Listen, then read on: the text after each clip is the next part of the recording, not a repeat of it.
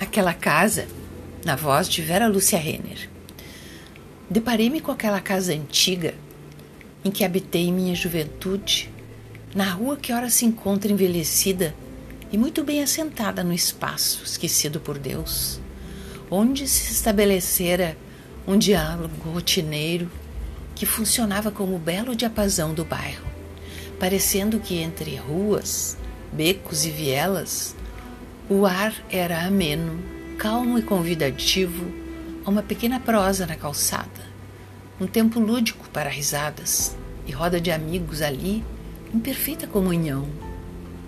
Estanquei o passo, ali mesmo, para poder usufruir da lembrança que de tão antiga se tornou nova em folha na minha mente, uma vez que, por entre portas e janelas, Havia uma sensação de momento presente, terno, lúdico, inocente, fazendo com que o passado possa surgir de roupa nova, como um milagre.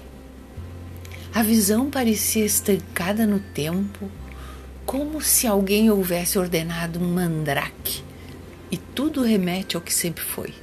Talvez com um leve tom sépia, como pano de fundo para o avanço da prestimosa era e erva daninha.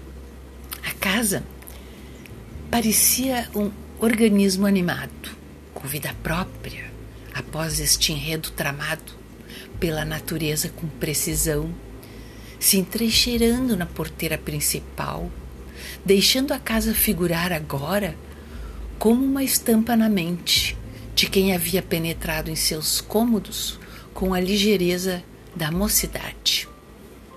Afastei-me para poder observar melhor o entorno e descobri que as residências próximas, a calçada, a rua, o tronco das árvores, faziam parte do orquestramento do lugar que envelheceu em conjunto, que deixou aperante sua ferida, que buscou se igualar na temperança que o tempo fornece em sua lenta passagem. Devagar, dei uma olhada derradeira para aquela fachada tramada e cadeada, com resoluta paciência pela vegetação deslumbrante.